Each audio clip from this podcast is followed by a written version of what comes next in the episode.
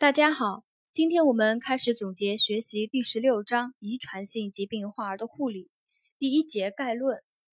概论的内容呢不是很多啊，我把可能会考到的一个知识点呢在这里和大家一起学习一下。首先，我们来了解一下遗传疾病它是如何发生的。每一种生物都具有一定数目和形态稳定的染色体，染色体的主要化学结构呢？是由 DNA，也就是脱氧核糖核酸与组蛋白构成的啊。染色体它的化学结构是由 DNA 和组蛋白构成的。组蛋白它这个组啊是组织的组，是由 DNA 和组蛋白构成。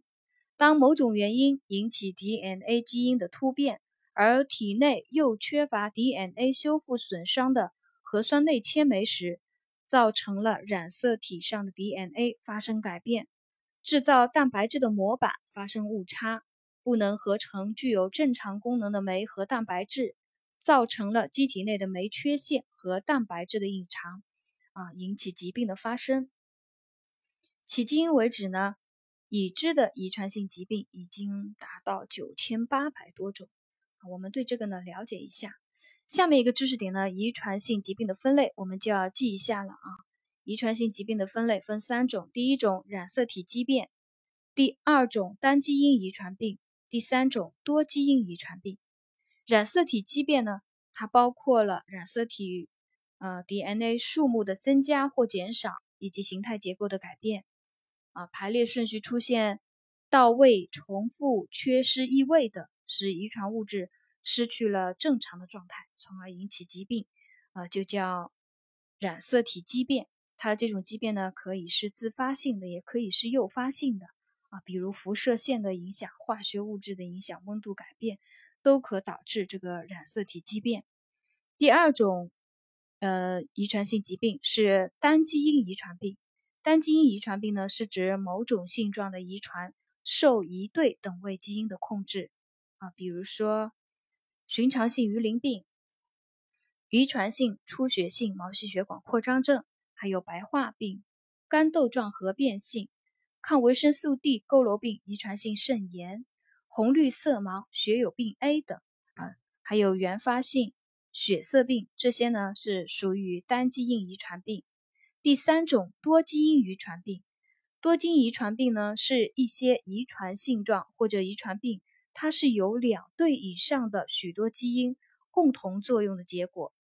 多基因遗传性状除了受微笑基因作用以外呢，还受环境因素的影响，因而是两种因素协同作用而形成的一种性状。因此呢，又把这种多基因遗传方式呢称为多因子遗传。啊，就是它受多种因素啊多种因素影响，比如说高血压、糖尿病。精神分裂症、哮喘等疾病呢，就属于多基因遗传病。啊，我们记这些病例的时候啊，我们就记这个多基因遗传病比较好记，嗯也是常见病。啊，高血压、糖尿病、精神分裂症和哮喘，它是属于多基因遗传病。呃，另外上面我刚刚讲的啊，比如说寻常性鱼鳞病啊，遗传性。出血性毛细血管扩张症、白化病、肝窦状变性，还有抗维生素 D 佝偻病、遗传性肾炎、红绿色盲血友病 A，还有原发性血色病呢，就属于单基因遗传病啊。这些比较多啊，比较难记，我们就记这个多基因遗传病：高血压、糖尿病、精神分裂症和哮喘。把这个记住了呢，排排除法做选择题的时候，以防考到一个选择题。这是遗传性疾病分类里面的知识点。呃，下面一个知识点呢，啊，讲的是遗传性疾病的预防，它有四种方法啊。第一个呢是遗传咨询啊，遗传咨询又称遗传商谈，是指医师啊，或者是从事医学遗传工作者，用遗传学和遗传医学的基本原理，对咨询者提出有关遗传学的问题给予解答，通过呃分析指导呢，避免近亲结婚。降低遗传病的发病率，改善社会人口素质，呃，这种呢就叫遗传咨询。第二个呢，还可以做产前诊断，也就是宫内诊断，通过直接或者间接的方法对胎儿做出某种疾病的诊断。一旦确诊呢，可以及时终止妊娠，避免减少患有严重遗传病的患儿出生。第三个啊，预防遗传性疾病是做好新生儿筛查。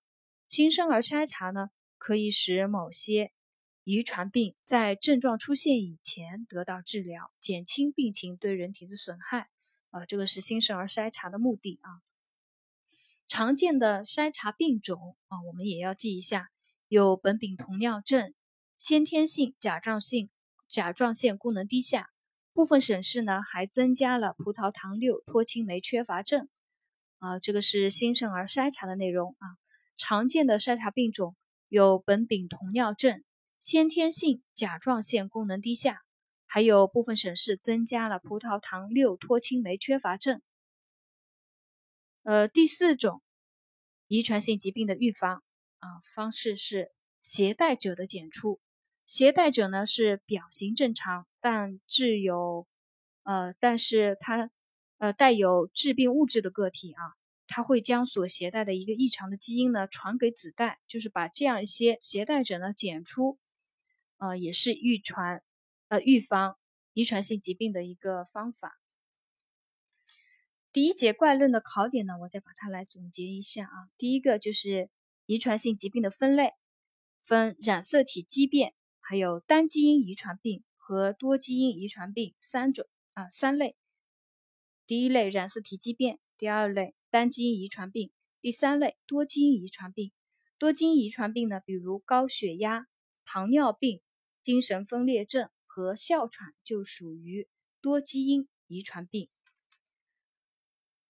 遗传性疾病的预防啊，遗传性疾病的预防，呃，第一个遗传咨询，第二个产前诊断啊，也就又称宫内诊断，第三个新生儿筛查。新生儿筛查目前筛查的病种有苯丙酮尿症、先天性甲状腺功能低下啊，还有葡萄糖六脱氢酶缺乏症等。呃，第四个方法呢？就是携带者的检出啊，不要忘记携带者的检出。这就是第一节概论的一些重点内容。